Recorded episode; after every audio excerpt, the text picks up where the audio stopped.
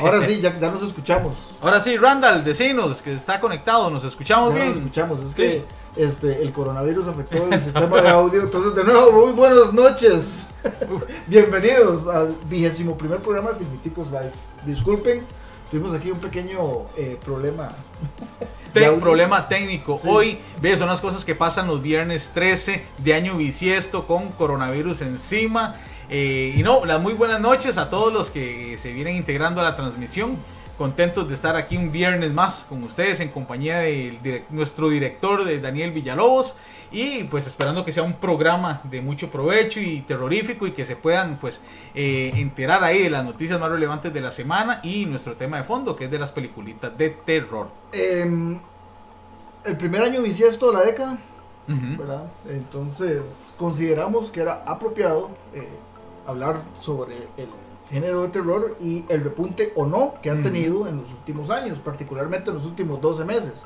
Antes de eso, sin embargo, vamos a aprovechar también para repasar algunas de las noticias más relevantes de los últimos 7 días, noticias a las que ustedes les dieron bastante pelota y las que tenemos muchísimas ganas de que nos compartan sus opiniones. Así que por los próximos 60 minutos, quédense ahí pegados y recuerden, regálenos un like, compartan esta transmisión y ayúdenos a que nuestra familia siga creciendo. Ya saben, y lávense las manitas, toser Sí. así y por favor para que se cuiden, queremos a los seguidores vivitos y coleando. Así es, los necesitamos y los queremos con buena salud para que podamos seguir compartiendo fiebre.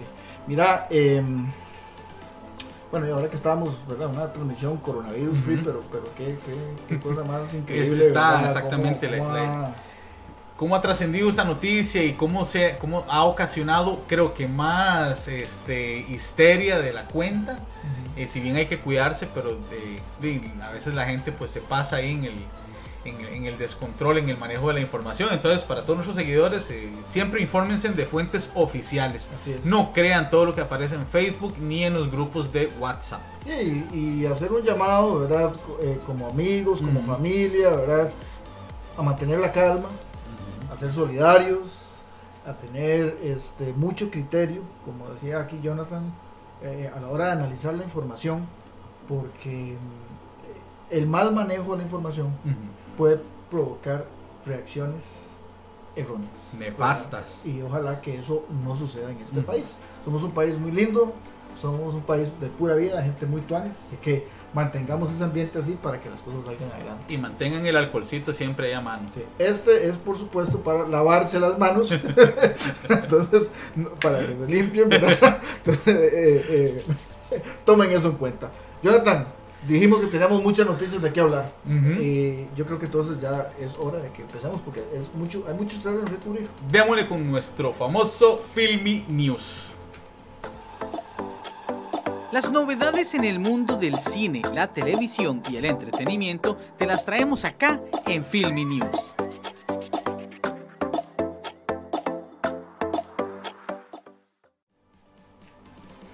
Muy bien, eh, mira, esta primera noticia que, que la que queremos mencionar es algo, una, una- una mala noticia, pero también una noticia que creo que tenemos que aprovechar para reconocer la labor de alguien como Max. Max que von Sydow. nos abandonó. El, sí, el pasado 11 de marzo amanecimos con una, una triste noticia. Eh, el día anterior, 10 de marzo, eh, partió hacia, hacia los brazos del señor el actor reconocidísimo Max von Sydow, eh, actor sueco recordadísimo por películas como El Séptimo Sello, como su participación en Game of Thrones, eh, como Jesús en la historia más grande jamás contada en Star Wars. Realmente un actor con 70 años de carrera. Qué Desde, increíble. desde 1948 hasta el año 2018. Qué increíble, eh, impresionante.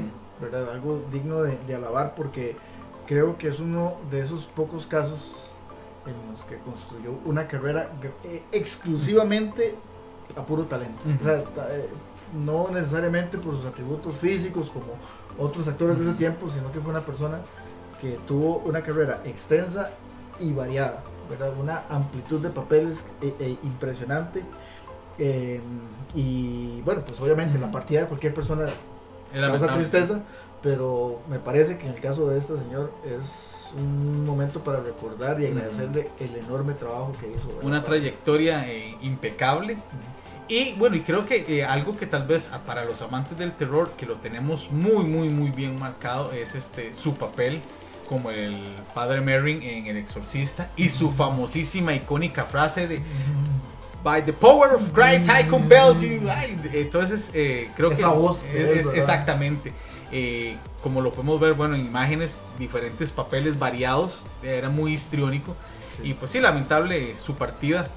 Eh, 90 no- años de edad. 90 años, su esposa eh, no, no reveló los más detalles de su muerte, si estaba padeciendo alguna enfermedad, pues, pero podemos aducir que tal vez por la edad, pues, Sí, sí, pudo tener algún sí padecimiento y si no, pues, eh, pero por lo mismo, al no revelarlo ni, ni darse en otros medios la noticia, tal vez fue por muerte natural. Sí, no, pero- no, no, no es necesario tal Sí. vez este, ahondar en esos eh, aspectos, pero sí es importante y justo de nuevo recalcar la carrera de Max, que eh, a mi parecer es uno de los baluartes del cine actual. De esos caballeros del De cine. esos caballeros del cine. La película por la que más lo recordás, no digas el exorcista porque no se vale. No, El Exorcista y El Séptimo Sello. El séptimo sello.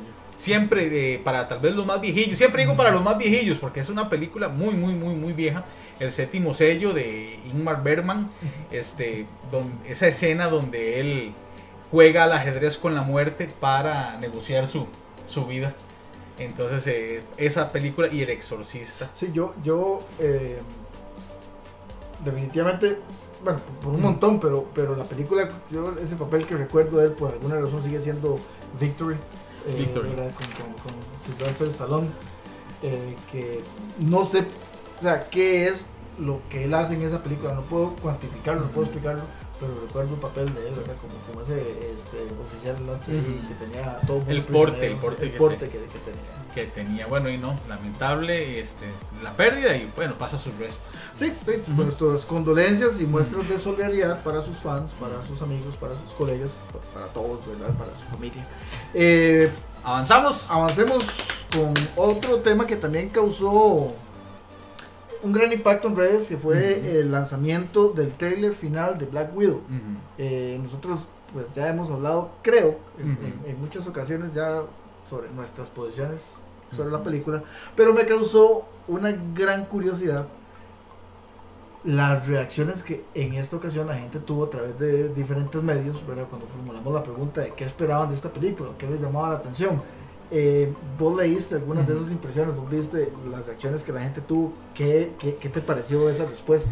Mira, es curioso el fenómeno tal vez con, con Black Widow, porque, eh, bueno, para tal vez los que no están ahí muy enterados, eh, Black Widow se ubica entre Civil War e Infinity War.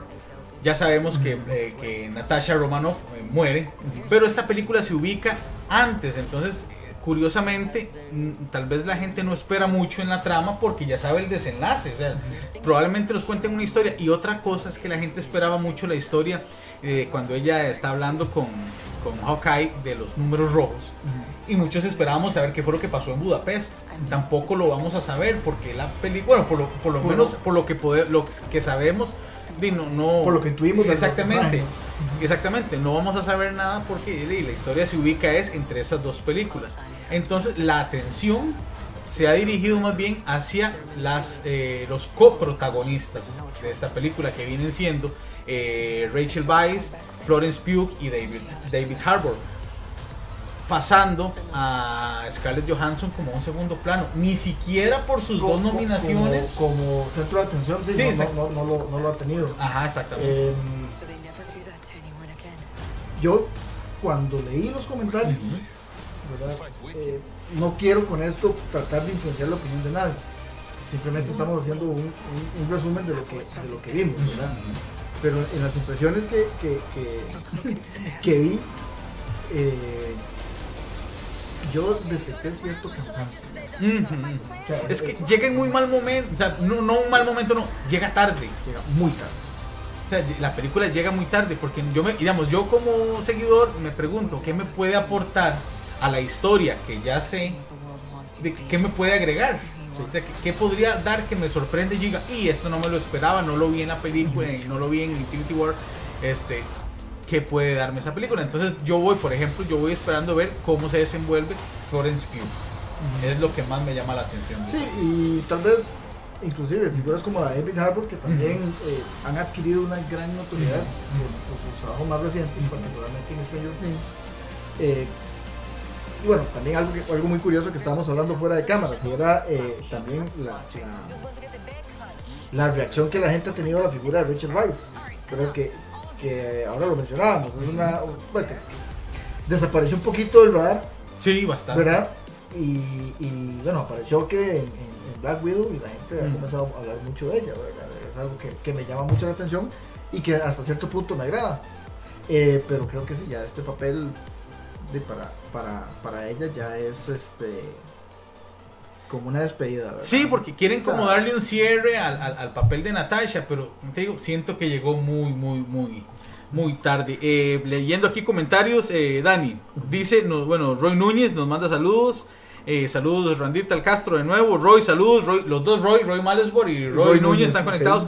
Nos dice Roy Malesbor, dice saludos, yo juraba que él actuaba en Minority Report. Sí. En efecto, eh, Roy, él actúa en Minority, bueno, sí, Eh, salió en Minority Report. con un papel muy sorpresivo y con Mm. una actuación este o sea que a mí me, me, me dejó muy muy impresionado de las de- o sea la, la película es muy buena Sí. pero Max von Sydow es una de las cosas que destaca. Siempre, siempre destaca. Vaya, véala, Roy, y, y para que lo, lo encuentre. Y saludos a Hubert Arias, ex compañero de la Municipalidad de San José. Hubert, un saludo. Gracias por estar ahí Gracias, con nosotros. Eh, entonces, Dani, bueno, y eh, seguimos. ¿Qué Sí. otra noticia tenemos? Vamos que- a que- continuar con otra noticia relacionada con el MCU, eh, Mm. con Marvel, y esta vez se trata de eh, Thor Love and Thunder. ¿verdad? A inicios de esta semana también fue confirmada la participación de Christian Bale en esta cuarta película de la saga, eh, interpretando al villano. La noticia fue confirmada por su eh, compañera de staff, Tessa, Thompson, Thompson. que en una noticia dijo pues sí, que efectivamente Bale va a ser quien sea tenga que agarrar a Katos ahí con Thor. Dando el paso del DC. Bueno, ya hace rato ya dejado. Bueno, sí, pero, pero de, siempre. Sí, pero ha sido el morbo que ese, es el morbo, exactamente. De, de- de que, porque mucha gente en las publicaciones lo llama traición, este, otros. Sí, Entonces, sí, sabemos. Que, que hay gente que sí es más eh, fanática y, y lo han tomado así, pero creo que es un plus enorme para, para Claro. esa película. Claro. Claro que a- aparte, pues el elenco que tiene, igual Natalie Portman, eh, Chris Hemsworth, Tessa Thompson, Claro. este, el mismo Taika Waititi que escribe y dirige, va a tener un papel en la película. Creo que se las trae. Eh, sí, sobre todo por, por la historia que va a desarrollar. Eh, recordemos, esta película va a estar eh, inspirada o Ujú. basada en The Mighty The Mighty Thor. Thor, un cómic que fue lanzado a, a- mediados de esta década, de la década anterior, perdón, y que eh, nos va a presentar a Jane Foster sosteniendo a Mjolnir. Sosteniendo el, Entonces, el Mjol- Mjolnir. Sí, Mjolnir, entonces el, martillo, eso- el martillo eso- para los que no hablan inglés. eso ha, eso ha eh, de, pues, eh, girado la mirada de mucha gente que, que- Ah. que le gusta ese detalle, ¿verdad? Y, y también le dado un poquito más de fortaleza a la imagen de Natalie Portman, Sí. ¿verdad? Que había desaparecido por un par de años de, de ese universo y ahora regresa y de qué forma. ¿Y de qué regresa. forma exactamente? Que se dice ahí también que, ah, bueno, que como ella había dicho que no iba a trabajar más, pero de que aparentemente una fuerte cantidad de dinero la hizo recapacitar. Sí, y también el, el- el- el- el papel que, es, que está, porque le van a dar un rol muchísimo más importante. ¿verdad? Y, y- y Natalie, en varias ocasiones, ella ha expresado, ¿verdad? Eh, De esta cuestión del poder, de darle más apoyo al papel de la mujer, más importancia y todo el asunto. Entonces que lo creo vimos, que... perdón, lo vimos en la reciente entrega de los Oscars con su traje y nombres bordados de las directoras no Exacto, y, y- y eso eh, creo que, que, que pudo haber sido también un factor que la convenció para... Para ella como una plataforma para poder Para eh, seguir con el discurso que, que trae en los, en los últimos años, pues para el bien de todos y, y excelente aporte el de Christian Bale en, en Love and Thunder. Sí, eh, la gente le, le ha gustado mucho. De Christian Bale es un actor también que ha sido nominado a Oscars, ¿verdad? Entonces, eh, su talento es indiscutible. Por lo tanto, creo que es una de las noticias más importantes en el último En el año. último año. Ok, eh, vamos a terminar con la parte de noticias y vamos a terminar siguiendo el tema de castings. Y esta vez nos toca hablar de Kevin Hart y de Woody Harrelson. Woody Harrelson. Ambos van a compartir escena en The Man from Toronto, una película que se las trae eh, y que también mucha gente, yo estoy asustado gratamente por la enorme cantidad de reacciones que ha provocado este tema. Woody Harrelson, que, que viene de estar causando mucha alegría en los seguidores de Venom por su participación y Kevin Hart que viene también pues de hacer un, un buen papel en las dos sagas de bueno de Jumanji que hacen un- van a ser una pareja creo yo muy buena. Recordemos que para esta película eh, Woody Harrelson está eh, Reemplazando. reemplazando a Jason Statham que se alejó del proyecto por eh, dif- diferencias creativas.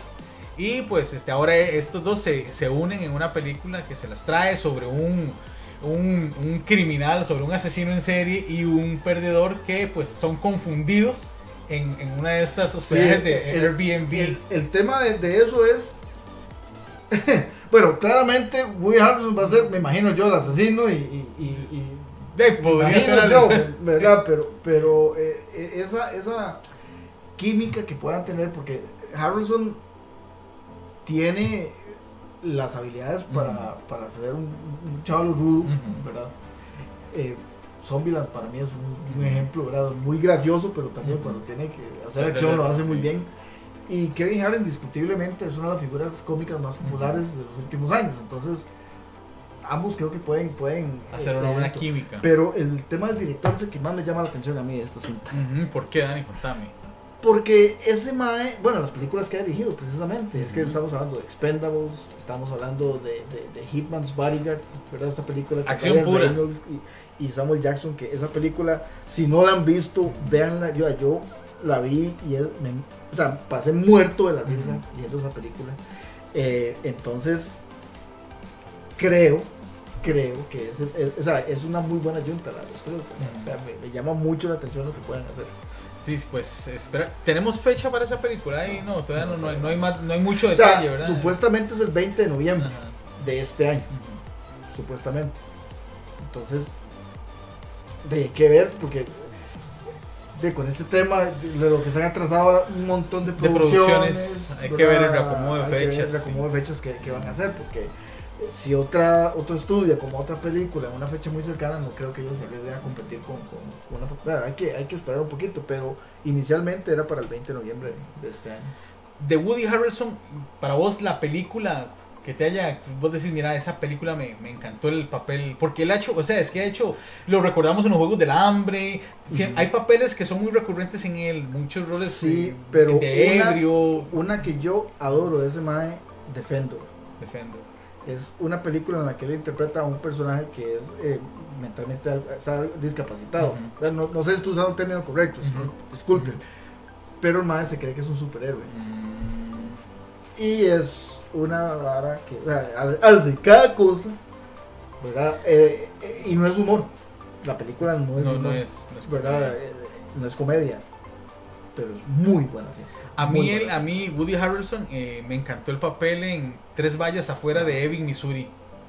Nominado a Oscar como Sí. mejor actor de reparto. por- Sí, por- por- una, actuación muy muy buena fuera de lo que normalmente él, él interpreta y, y me gusta pues lo que hace en Zombieland, ¿verdad? Sí, Es- por es- supuesto, por Es supuesto. un actor también igual que, que tiene muchas facetas, pero esas dos ¿Vos no te acordás de Natural, Natural, Natural Born Born Killers. Ah, eso es un estamos hablando de uh, Sí, pero, Sí, o sea, sí. pero date cuenta, por ejemplo, de cómo se Ya. Mae, que, que, que también. Tu- tuvo por algún momento ahí un momento, bajó, Un voló bajo en el radar, ¿verdad? De atención. Y en los últimos años Ha retomado. ha, ha retomado un protagonismo. Este, y me gusta mucho eso porque a mí me encanta como este Mae actúa. Además, me acuerdo cuando empezó en Cheers, la serie, señales. Y era, era, ahí ahí empezó y era muy, muy interesante ver cómo ha crecido esa Cómo ha evolucionado. a, a- a lo largo de los años. Exactamente, pues bueno, y esperar entonces a ver qué se sucede con esta producción y todas las que vienen por este asunto del coronavirus. Sí, que- vos, vos viste qué montón de, de, o sea, de Mulan, este, Fast Nine, eh, o sea, es la- hoy pas- todo- vi una lista enorme y de, pues, de- Sí. series también que paralizaron su producción. y- Y de, pues que creo que aquí el- lo- la- los que van a salir beneficiados son las cadenas de streaming porque las cosas en cine no andan tampoco el, el, el asunto este de, de ir al cine también se vuelve complicado Sí. y si estas películas no van a llegar a su tiempo pues de- las plataformas de streaming serían como la salvadita creo yo En mi humilde opinión, no sé vos. Sí, el problema es cómo van a llegar, ¿verdad? Porque digamos, por ejemplo, Mulan. Mulan va a estar disponible en, en Disney Plus, de fijo. No, no, por eso digo yo, mi- en estos retrasos del que sale ganando son las plataformas de streaming porque la gente va a tener que ver eso. Sí, por eso. Ajá. Pero, Sí. pero lo que me refiero es, digamos, por ejemplo, Mulan, ¿verdad? Va a lle- va a lle- o sea, la estrenan y va a llegar al Disney. Plus. Rapidito va a llegar a esas otras plataformas de streaming. Entonces, estos atrasos, o sea, van a favore- favorecer a esas plataformas de cine, pero van a castigar mucho las recaudaciones de un montón de Ah, películas. sí, pero sí, un montón. sí, indudablemente. Tristemente, ¿verdad? Tristemente. In- Indudablemente. Y déjenos sus comentarios también, los que están en este momento eh, compartiendo con nosotros la transmisión. Si ustedes, este, co- cómo, cómo ven esta parte, esto que hablamos ahorita de las salidas al cine o ver las películas en streaming, pueden dejarnos su comentario en este momento. Dani, terminamos la sección de noticias. Sí, yo creo que la única buena noticia que podemos decir de este tema con el coronavirus es que este, Fast and Furious se atrasó el estreno. Ojalá- Sí, ojalá. Ojalá fuera una unos definida, 10 años. ¿no? Da- dame un toque, dice, nos dice eh, Roy Manesburg, sí, de, de Woody Harrison, eh, una propuesta indecente con Robert, Redford y, Demi Moore. y Demi Moore y Kingpin, que él era un bolichista. Ah, sí. Sí, con, con Bill Murray. Con- y el, ¿quién era el otro? El, el bolichista que él llevaba. Había uno No me acuerdo. que era como un Amish. No me acuerdo. Ahorita te lo busco. Sí, sí, sí, sí. ahorita lo buscamos. Muchas gracias, Roy, por el, por el comentario. Entonces, eh, bueno, terminamos nuestra sección de Filmy News. Vamos eh, con nuestro tema del día de hoy, que vamos a hablar de las películas de terror que se vienen para este eh, 2020 y ese repunte o no del género que se ha dado en los últimos años. Así es. que, Entrémosle de una vez. de una vez, démosle. La película del momento, la serie de la que todos hablan, la crítica y la polémica en voz de los filmiticos a partir de este momento en Filmy Talk.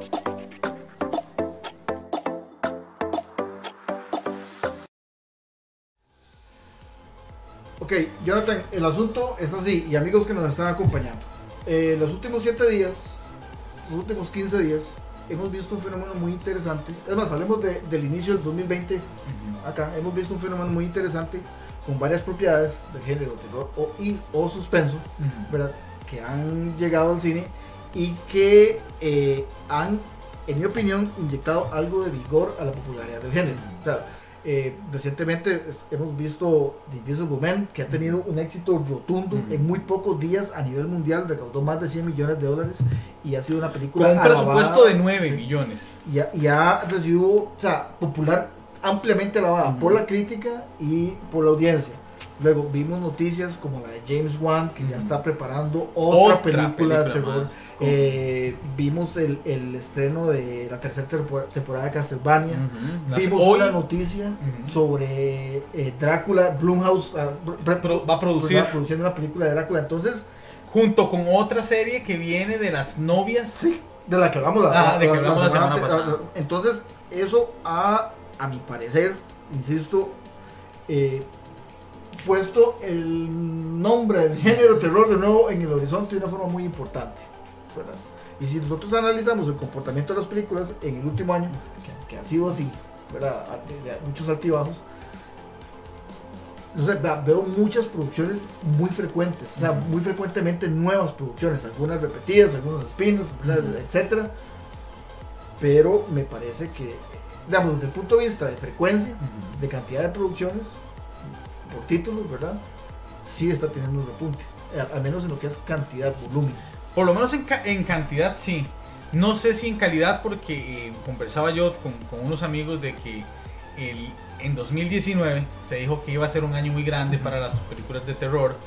Pero al final este, tuvimos dos o tres películas que, que lograron destacar.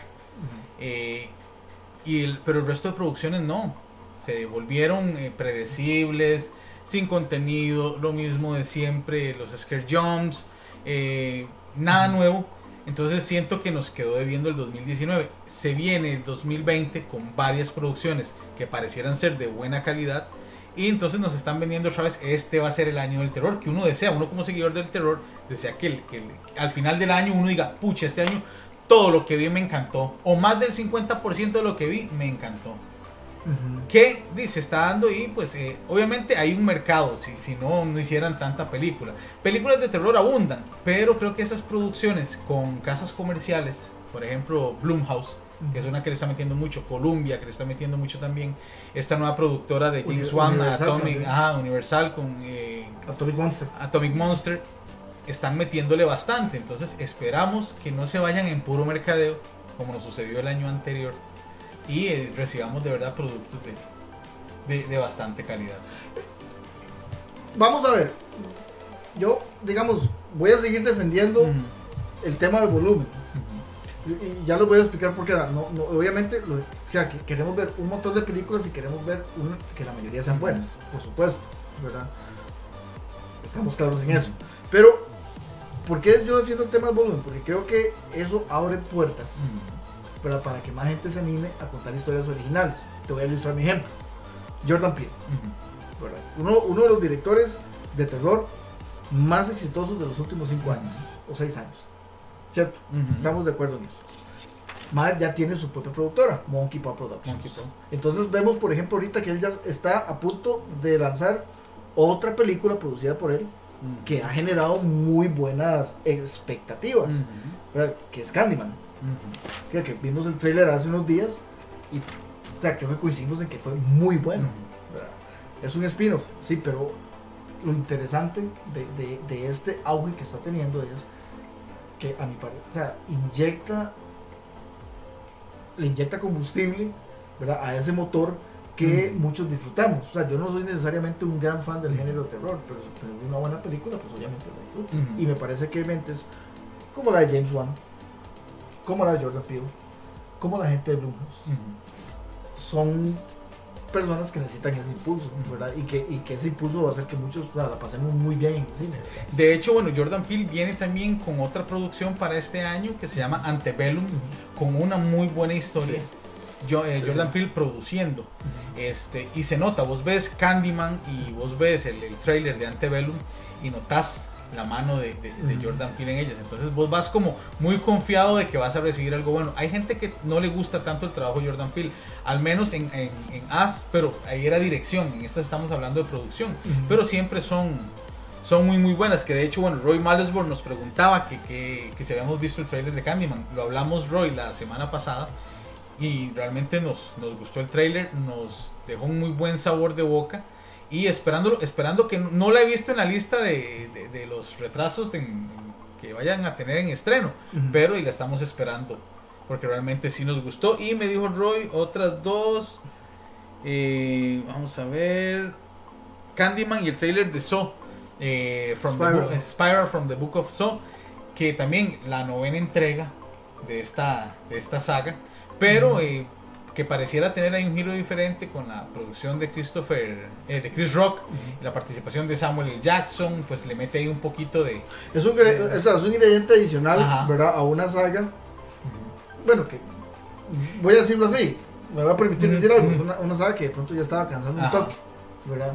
Entonces, ¿qué sucede? Bueno, tal vez una persona está por ahí, es- tiene al- alguna idea que ha estado maquinando por años, ha estado maquinando por años y ve un, un- un fenómeno como el que sucedió en los últimos 12 meses dice, bueno, ahí está ese momento, hagámoslo. Ajá. ¿verdad? Entonces pasa estas cosas, pasa lo que pasa con Candyman, eh, pasa lo que pasa con el hombre invisible. ¿verdad? Y vea lo que ya pasa, que, que, que este, de, viene Drácula. Entonces, imagínate, vos, vos, digamos, si tuviéramos que armar una alineación de lujo, vos decís, bueno, una casa productora de terror, Blumhouse, una propiedad chiva de terror, Drácula. Unámonos, sí, exactamente. ¿Qué ¿verdad? puede, Eh, qué- ¿Qué puede generar eso? Es algo que para mí es muy positivo. Pero teniendo, bueno, teniendo en cuenta, vamos, el caso de- del hombre invisible es particular porque tenía muy bajas expectativas. No, es, no estaba, no, no lo veía yo en- entre los seguidores del terror como, como una que fuera una gran sorpresa. Y lo ha sido tanto en taquilla como en la crítica. Sí, y, y curiosamente porque esos proyectos eh, que son menospreciados o que tal vez no, no se les pone tanta atención, usualmente terminan ofreciendo muy, muy buenas experiencias, ¿verdad? Ot- y otro caso curioso, hablando de terror, la isla de la fantasía. Me causó gracia porque la crítica no ha sido buena con ellos. Pero ojo, la- en taquilla, con un presupuesto de 7 millones, en su, en, llega ahor- ahorita va por casi los 30 millones de dólares. O sea, en taquilla la, 30 millones eh, a nivel a mundial. nivel mundial. Y el, el presupuesto de 7 millones, como siempre hemos dicho, sin contar lo del marketing, pero aún así es una muy buena ganancia. A pesar de que se estrenó el mes pasado, Sí, sí. pero la crítica no ha sido muy, muy buena con ella. Que de hecho, bueno, Roy nos la, Roy nos la mencionaba. Dame nada más para leer aquí comentarios, Dani. Dice Roy Núñez, por protocolos de salud, de momento pelos solo por eh, pelis, Roy, perdón, leí que dijiste pelos, pero no es pelis, solo por Pelis. internet. Eh, Marjorie Macís, hola Marjorie, saludos hasta Cervantes de Cartago y a Stanley Segura, saludos. Dice Roy, Blumhouse tiende a ser buenas y malas, buenas como el hombre invisible, malas como la isla de la fantasía.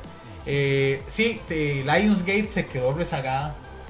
Sí, ¿verdad? No, Sí, no, no, dejó de producir Bueno, pero es que buenas. Lionsgate, por ejemplo, en los últimos años también ha enfocado muchos esfuerzos, por ejemplo, en la saga de John Wick. Entonces eso, eh, pues también, bueno, no es un estudio que usualmente lance una gran cantidad de producciones por año. Y, y, eh, a ver, para estudios como esos, también, aunque no nos guste, ah, tenemos que siempre tener presente que el tema de producir películas no deja de ser un negocio. Entonces, de ahí, si ellos le dicen, de ahí, tenés que tirar John Wick y- o tenés que tirar la cosa del pantano, ¿de cuál, cu- con cuál te vas? Sí, sí, te vas a la De segura. te vas a la segura.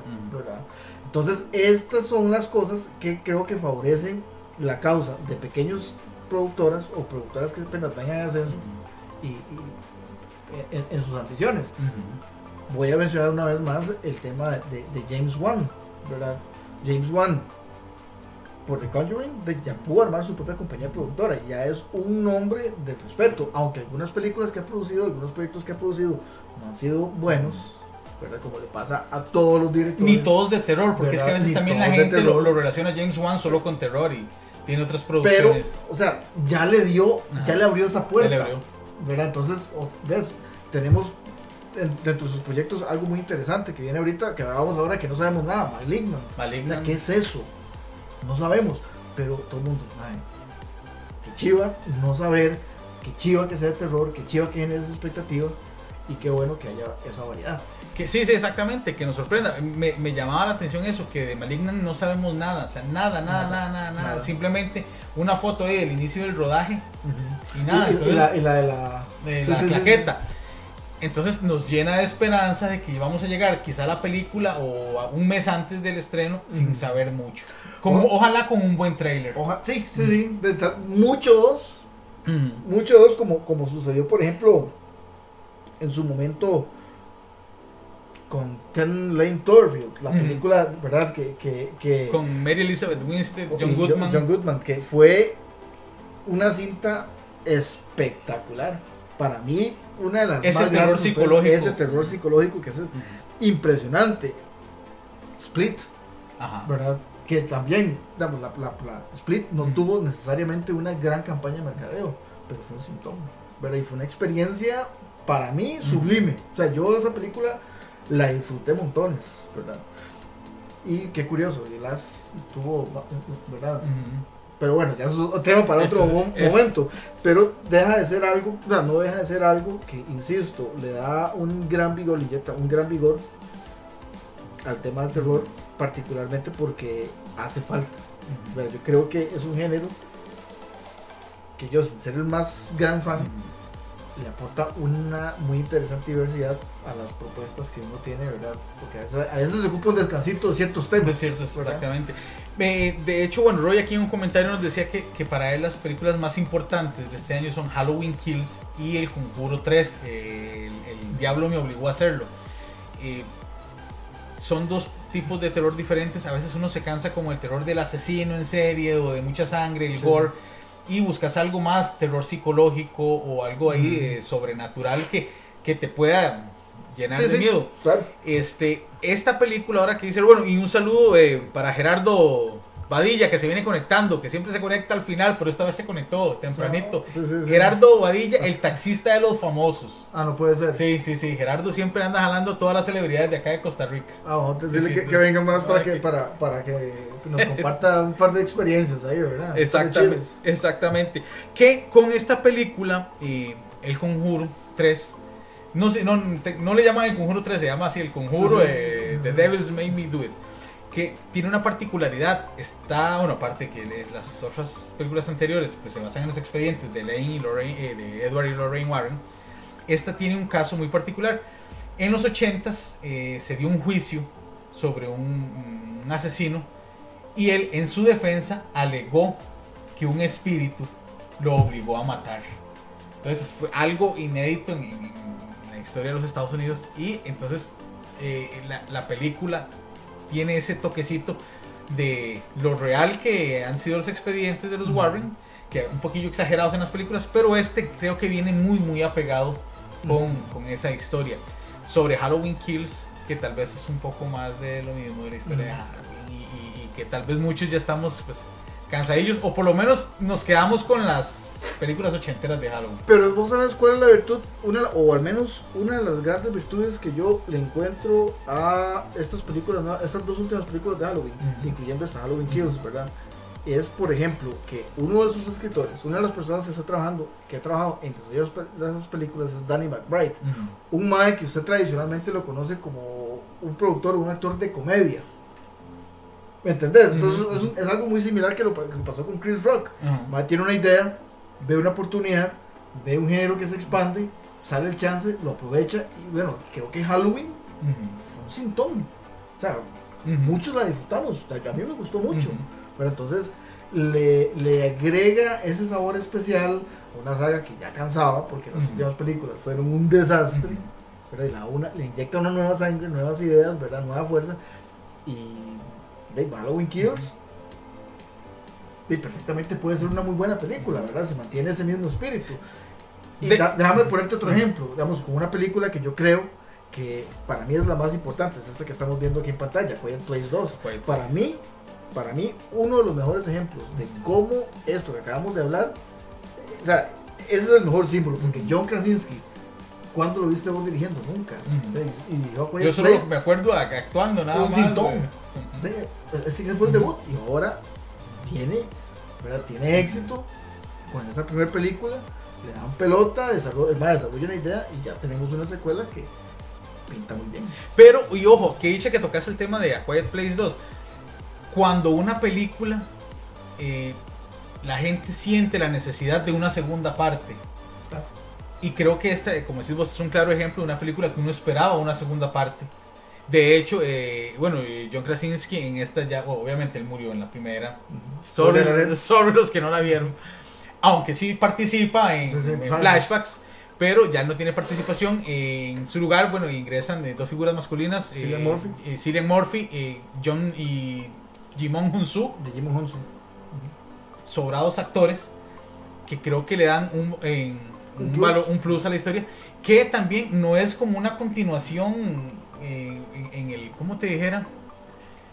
Eh, no, no sé ahorita cómo explicarlo, no es, de, que no es lo mismo, la- una segunda parte con la misma historia y cambiamos algunas cosas, no, le da como una vuelta. Da un giro. Exactamente, entonces este, vemos eh, cómo era, cómo fue que empezó todo, eh, eh, cómo es el mundo afuera, ya no tanto en silencio, ahora vamos a tener un poco más de ruido. Y creo que se justifica muy bien esta segunda parte. Iba a eso, contrario a una película que me llamó la atención, que no era necesario para mí hacerle una segunda parte, y igual se le hicieron, The Boy. Sí. Eh, son de esas, esa- esas segundas partes innecesarias, hasta que tal vez con la primera nos quedamos ahí contentos, satisfechos, con una muy buena película, eh, con un buen final, pero hasta ahí hubiéramos quedado contentos. Sí, y se les que La ocurre. ambición, Sí.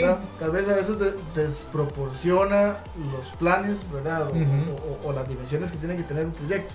Porque The Boy 2, o sea, cuando hablamos aquí y leímos la sinopsis, ¿verdad? Y deseamos, para mí esa carajada suena horrible. Sí, y se ve fatal. se- Es como hagamos otra historia donde gire entre la, la misteriosidad del muñeco y, y ya. Entonces creo, y de hecho la, la crítica no ha sido muy buena tampoco con, con esa película, a pesar de que pues sale Kathy Holmes, eh, otro actor que está muy relacionado con las películas de terror, Ralph Ineson, eh, que lo pudimos ver en The Witch, el papá de Thomasin, para los que no se acuerdan. Y, pero aún así eso no, no, no, la, no la logró salvar. No. Dice, vamos a ver, tenemos más comentarios. Hoy están muy comentosos. Gracias a Dios, qué Por dicha. Dice, dice- Están muy y están compartiendo. Ya, ya le dieron ahí compartir Compartir video para que más gente lo vea. Háganlo. Dice eh, otra vez nuestro amigo Roy Malesburg, este año hay bastantes películas de terror por estrenarse, de todas quizá tres sobresalgan, ojalá sean más. Anna Taylor Joy saldrá en Last Night in Soho, sí, se habla muy bien de esa película. Roy, de esas películas que, que no... Una no- película de Edgar Wright, el, el, el director de, de Baby Driver. ¿verdad? que también ha, ha, ha dado mucho de qué hablar.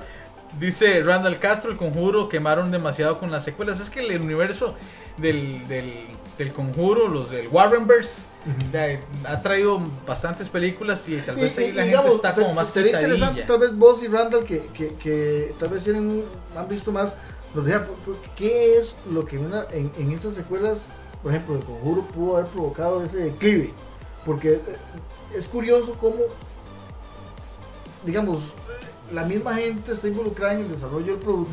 Entonces vos intuirías que, que, que, no sé, que, que la cosa va a tener una calidad similar. Y no, ¿verdad? Qué vacilón, que, que, que a pesar de eso se, se, se- Sí, porque se caen. en, en- digamos, por ejemplo, ok, voy a separar la- las del conjuro. Dice Chris Vega, saludos Chris, y a Luquitas y a Joaquín. Dice Chris Vega la, la suéter, sí, aquí está la suétercilla. Y creo, vamos a ver, creo que por aquí ando como la, la otra. Es que hoy vine así, fantasmagoso. este, separando las tres del conjuro, digamos, ya lo que es eh, la monja y las de Annabelle, el abuso del, del scare jump, de esos sustos que ya uno los predice. Entonces, y en cambio con el conjuro, pues a- que tienen esa, e- ese plus de ser historias con al- e inspiradas En la vida en, real. en la vida real, entonces pues le da un poco más y, y que no son no son tan o sea, no utilizan tanto el scare jump, es que en la monja fatal y las de Anabel es, es lo Es mismo. demasiado. Eh, en cambio las del conjuro son un poco más, más, no sé si oscuras, decir, o un terror más, más, más, más limpio, podría decirle, más limpio. Por, por eso en esta tercera entrega le tengo, le tengo fe como a una, no paga, entonces no digo. Hay varios, varias figuras que yo quisiera rescatar eh, en este tema de- de- del género de terror. Figuras nuevas, o no necesariamente nuevas, pero que recientemente han tenido un incremento Ujú. ¿verdad? en, en su popularidad gracias a sus trabajos. Este, y bueno, voy a comenzar por poner un ejemplo con, con, con esta imagen que estamos viendo aquí de Haunting of Hill House, una serie que se estrenó hace un par de años, que a mí me gustó mucho, sé que a vos tal vez no tanto, pero en general causó una gran emoción porque Ujú. fue bien recibida por su mayor parte y que terminó de confirmar, en mi opinión, el trabajo y valer el trabajo, por ejemplo, de Mike Flanagan, Ujú. un director que hemos visto varias películas de él, sobre todo para Netflix o para televisión. Hace poco te- dirigió Doctor Sleep, que yo sé que es una película que eh, no le fue bien en taquilla, pero que a mí me gustó. ¿Me, me entiendes? Entonces, el punto mío es ese, o sea, cómo, cómo ya empiezan a aparecer nuevas figuras. ¿verdad? O nuevas, sí, figuras, ya sea jurídicas o, personas que, que, que van, una nueva generación Una gente que, eso, que, que eso. lleve ese, ese, ese estandarte, ¿verdad? Sí, porque digamos, eh, quizá uno, uno, por ejemplo, yo digamos, yo estoy muy casado con los trabajos de David Lynch, de Yorgos Lantimov, un poco ahí de, de- de- de gente ya de la vieja escuela del terror, eh, de Wes Craven, Claro. eh, vamos a ver quién me queda por ahí más también de los maestros de terror, tal vez si Roy Males por ahí me, me refresca un poco, pero actualmente sí se vienen dando, vienen apareciendo estos, estos, estas nuevas personalidades, directores, productores, que vienen buscando sí un espacio arriesgado, porque como últimamente el producto no ha sido tan bueno, este, dice, están, están viendo tal vez el espacio para traer algo nuevo, que me llamaba que eh, la atención lo que dijiste ahora sobre, sobre Spiral, The Book of Saw con Chris Rock, que este, después de la octava entrega parecía que todo terminaba ahí, pero Chris Rock en una entrevista él dice que él tenía una muy buena idea diferente a lo que veníamos viendo de Saw y que él, él se la presentó a los productores Y les gustó. y les gustó y dijeron vamos con el proyecto. O sea, tuvo que ser algo bastante bueno porque para un comediante que presentara algo de terror, porque él se declara súper fan de, de esa saga y él tenía algo novedoso para esa serie, para esta película. Entonces sí, es- esa gente que se está abriendo espacio poco a poco, como Jordan Peele. Sí, bueno, y, y digamos, el caso de Chris Rock, importante porque si tiene una buena idea, que tiene potencial, él con el, o sea, su estatus en la industria, porque es una figura importante de Hollywood, no solo por su comedia, por sus actuaciones, o sea, de pronto hasta tiene un poco más de autoridad para poder imponer su visión, ¿verdad? Que, que otros productores no se le monten, entonces no- que no se desvirtúe la visión que él tiene, ¿verdad? Entonces no estamos diciendo que necesariamente la película va a ser buena, pero que al menos sí vamos a ver algo que va a ser fiel a lo que él imaginó, a lo que él quería contar, ¿verdad? Y Ujú. muchas veces pasa que, que, que, o sea, cuando se le mete mucha mano de otra gente, ¿verdad? ¿Por qué no hacemos esto, no hacemos esto? Que de, lamentablemente pasa mucho. ¿verdad? Mucha gente se... se, se- eh, Karin Kusama, la directora de Drácula, Ajá. estábamos hablando ahora. Que, que no es esa- exactamente tanto, otra figura. Karin Kusama, Girl Fight con Michelle Rodríguez, Iron Flux con Charlize Theron, eh, Jennifer's Body con Megan Fox, eh, The Invitation, un peliculón 2018, ¿verdad? O 2017. 2017. 2017. Eh, la, está en Netflix para los que tienen el gusto de verla. Es una muy, muy buena película de un terror suspenso. Es que no sé si es terror psicológico, es eh, sí, eh, algo- psicodélico, no sé. Es una película muy, muy buena. Muy recomendable, un final muy bueno para que la vean con Marshall Logan, Logan Marshall Green. Marshall Green y- Logan y, Marshall John Green. Carroll Lynch. Que Mm. esa película se llama John Carroll Lynch fue lo que a mí más me gustó, el, el, chavalo grande, ah, el, amigo de la familia. Y, y hablando, ok, de, de, de Kusama, con esta producción de Drácula, que se está, a pesar de que ya tuvimos ahí, pues un, un muy buen sabor de boca con Drácula de BBC One, eh, de, sí, BBC One, ¿verdad? BBC Eh, exactamente. Eh, cómo están ahí retomando eh, el tema este de, de Drácula y su misticidad para volverlo a traer como un buen personaje para, para esta nueva década. Y, y yo creo que con esta, bueno, que está Blumhouse está detrás de esta producción de Drácula, pues también te- tengamos ahí a, a- al, al caballero de la noche, iba a decir, al señor de la noche, el señor oscuro, El hijo del dragón. exactamente, que, que nos traiga un- un- una muy buena sorpresa también en esta, ¿Qué le hace falta al género de terror para que termine de dar un boom y cause esa, ese impacto que causó hace años con, con, con otras películas como Hellraiser, como Viernes 13, etcétera? terror puro, menos CGI, menos sustos que ya esperamos, que ya todos, eh, cuando vemos que alguien abre el espejo y vuelve, eh, eh, esos, eh, el abuso de los, de los sonidos, queremos ese te- eh, más ese terror psicológico, donde uno se sienta eh, empático con el terror. Que se sienta real. Exactamente, que, que cuando yo termine la película, me quede, y que madre cuando apague la luz, Ujú. porque me da miedo. Ujú. Esas cosas que eso se perdió hace mucho tiempo. Sí, es que, es que creo que, que algo que, que sí han olvidado mucho y que, y que han dejado de lado y que por cierto en Ujú. estos pe- algunos de esos ejemplos han rescatado es el hecho de que ahora la audiencia se ha vuelto mucho más sofisticada Y exigente. So- somos más exigentes entonces eh, a la hora de valorar una película pues sí, eh, que chiva ver un- buenos efectos visuales, que chiva ver, este, pero o sea, la gente lo que quiere ver es algo con lo que ellos, como vos decías, puedan identificarse. Entonces, este, por ejemplo, viendo Us, yo digo, "Puta, güey, ¿será que...? O sea, obviamente no, no, no, no creo que haya toda una sociedad. Viviendo en las alcantarillas de, de- de San José. Pero a veces uno se puede pensar, mira, pero el tema de la división de la clase social podría provocar algún conflicto. ¿verdad? Entonces te pone Sí. uno, te- lo pone a uno a pensar. No, por ejemplo, una película, a ver, como La Isla de la Fantasía, a mí no me pone a pensar en nada, porque yo no, no me puedo identificar en nada con eso, Ujú, ujú. ¿verdad? Pero con Oz, sí, o- Las posibilidades de ir a una isla donde se te cumplan los deseos de- Exactamente, es diferente. Es algo, es algo muy. Que muy- con Oz, creo que vos, vos decís de la parte de la división de clases, yo me voy al home invasion. Y el, el miedo que me daría a mí terminar de ver la película y abrir ahí la cortina y ver afuera a alguien eh, al frente de mi casa. Y ya me, me quedo pensando, porque sé que si es algo que podría pasar.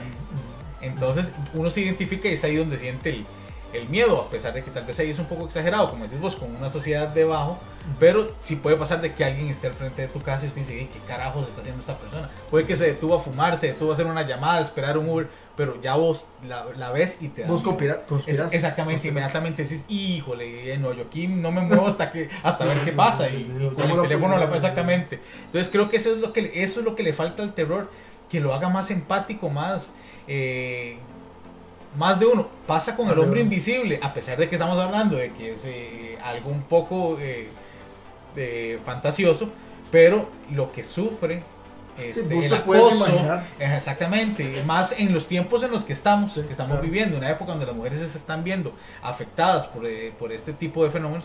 eh, es una película muy adecuada y nos, nos llena y nos dice, pucha, si es que esto puede pasar, invisible o no. Eh, algunas otras producciones que yo quisiera rescatar, bueno, ya hablamos de, de Haunting of eh, Hill Band, eh, de nuevo Castlevania, eh, una- su tercera temporada, Tercera temporada. que yo creo que es uno de los productos animados, verdad que por fin, por fin, un producto animado, you know, es solamente mi opinión, perfectamente alguien puede no estar de acuerdo, pero o sea, que, que rescata esa esencia, esa mitología que yo he querido ver hace tiempo y que en live action, inclusive que la serie de la BBC y Netflix no aprovecharon y esa serie animada sí lo hizo, así que si no la han visto. Para los que no han empezado a ver Castlevania, eh, sus dos primeras temporadas, por lo general los primeros capítulos son un poco, eh, no son tan emocionantes. Eh, véanlas con toda confianza porque los finales de cada temporada son muy buenos. Entonces, no, para que no se, no se decepcionen. Me dice, bueno, eh, Richard, allá en Heredia, mi amigo Ricardo Blate, que da mucho trabajo ahí en el Ministerio de Salud con esto de, del coronavirus. Un saludo, Richard, y a toda la familia. Y muchas gracias por el montón de trabajo. Por- exactamente. Eh, Roy me recuerda, sí, Sam Raimi, Top Hopper, David Cronenberg, que están ahí también entre esos que ya van abriéndole campo a los a los demás. Dice Roy Núñez que las profecías en los 80 y esas, Sí, ese, claro. ese tipo de película que uno dice, sí, sé que sí me puede pasar. Yo sí puedo encontrar un chamaco que, esté medio, sea medio peligroso. Este, Van a la iglesia, escucha, un chiquito llorando y se asusta todo. no, y Dani, no, vea, ya se nos está yendo el tiempo y no tuvimos chance de hablar del terror asiático. Sí. Que es- está también, está Bueno, Kingdom. Kingdom. ¿verdad? Hoy se estrenó para los que vieron la primera temporada y quedaron encantados. A partir de hoy, desde las 0 horas, ya está en Netflix para que vayan a ver la segunda temporada de Kingdom. Una serie buenísima que hace lucir a The Walking Dead como un jardín de niños. Sorry, De. Joaquín, pero Sí, lo siento Joaquín, lo siento Papá Oso si nos escucha, que son fanáticos de The Walking Dead. Kingdom es una excelente serie eh, surcoreana, muy, muy, muy buena. Que bueno, Dani, vos me decías eh, temprano, antes de empezar el programa, de que lo curioso de esta serie es cómo se. cómo- ahorita, digamos, todo el mundo habla de con esto del coronavirus, de, mira cómo manejaría yo la situación de una epidemia zombie. En esos tiempos en los que se desarrolla Kingdom, de, no había nada de eso. Nada de eso. Y, y- y era un fenómeno desconocido totalmente y cómo lidiar con, con eso en, en- tipo, en esos tiempos. Del cine asiático, Train to Busan, que viene la segunda parte que se llama Península. Eh, una, una producción muy esperada que de hace cua- 2016 fue exactamente sí la primera.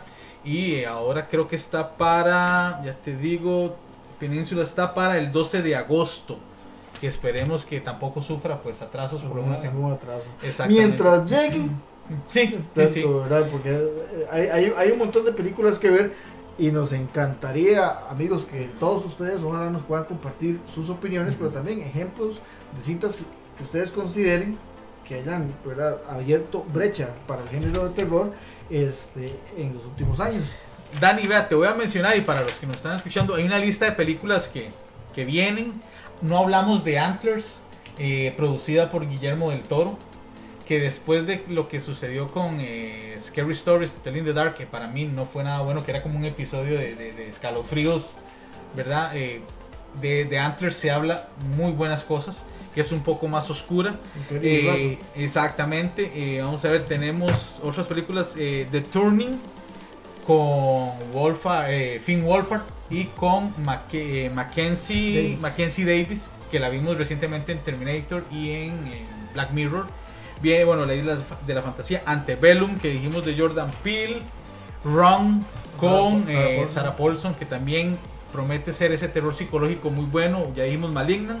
Candyman y A Quiet Place 2. Por al- a ustedes se les recuerda alguna película más que, que venga para este año o que estén esperando, pues la pueden también decir ahí en, en comentarios. La película de terror por excelencia que yo estoy esperando el género de terror es A Quiet Place 2 Mm. para este año. ¿Cuál te llama a vos más la atención? Pero solo puedes decirme, bueno, es que siempre me haces trampa. Es que, eh, es No, que no, no, son, no haga trampa. son, son varias. vea, de- vea, es que to- toda esta lista es enorme y de- son de las más grandes. eh, perdón, son de las, digamos, de las más conocidas. Porque hay películas independientes que vienen, son muy, muy buenas. Y cuidado y no, mejor que muchas de Sí, estas. Qué lástima que el mercadeo no les dé a ellos un empujoncito, ¿verdad? Para, porque son películas de muy pocos Sí. recursos, proyectos de muy pocos recursos. Debería al- alguien, ¿verdad? Que de hecho, vos encontrás hasta cortometrajes Claro. Mucho mejores que estas que películas de, de grandes presupuestos. Yo le tengo mucha fe a, a Península. Península. A Península. Sí, es que, es que Train to Busan eh, Sí, con un final Península. muy, muy, muy bueno. Dani, voy a hacerte una pregunta de vos que sí conoces más de eso. Entre Kim Bun-yu, eh, Jong Hun-soo y Jung Won Seon, para vos, ¿cuál es el mejor director? Mira, el de, el de, el de Paros, de este, no. Tan huevón. Ahí me dejaste con Mira, esto, madre. Estoy buscando Kim dire- directores asiáticos. ¿cómo- mira, cómo- y- y- Ah, Ahí está, es que no me acuerdo el nombre, pero ¿cómo se llamaba el de, el de Train to Busan? el de Train to Busan es eh, Jeong Sang-ho. Ah, no, sí. De la, entonces estaba, estaba perdiditico. Sí, no, no, no. Y, No, no. ese es. Y el de Kingdom es Kim Seon-hun. Ok. Qué difícil tenerlos en, Kingdom. en cuenta. Es el de El de Kingdom. Kingdom. Qué difícil mantenerse esos nombres. No, muy, Sí. y, y muy, muy interesante porque Kingdom estéticamente es una película, es una serie muy buena, estéticamente hablando, o sea, todo, pero Seis episodios, creo. muy buena y, y, y este curio- es curioso que una serie de ese tipo solamente tenga un director. Casi nunca sucede. ¿verdad? Y Cuesta. esta sí. Este, Dice, da- nada más dame para leer los últimos. Ya nos tenemos, Sí, ya casi casi- tenemos que ir porque ya viene el coronavirus de Eh, camino, pero dice, eh, vamos a ver, nos decía Roy Malesborg, sí, tiene razón, falta un nuevo icono del terror que dé miedo. Un- falta un Freddy o un Jason o un Michael Myers que no lo, no lo tenemos. Ahorita que, que ¿a, quién, ¿a quién te referís vos? Es que tenemos que recurrir a hoy viernes 13 y recurrimos siempre al mismo personaje. Había un personaje que para mí podía haber alcanzado ese estatus que era Kevin Wendell Crumb y, lo- y se pasearon en ese chavalo en, con las ¿Vos crees? Bueno, sí, no, no, no tuvo el mismo peso que en Split.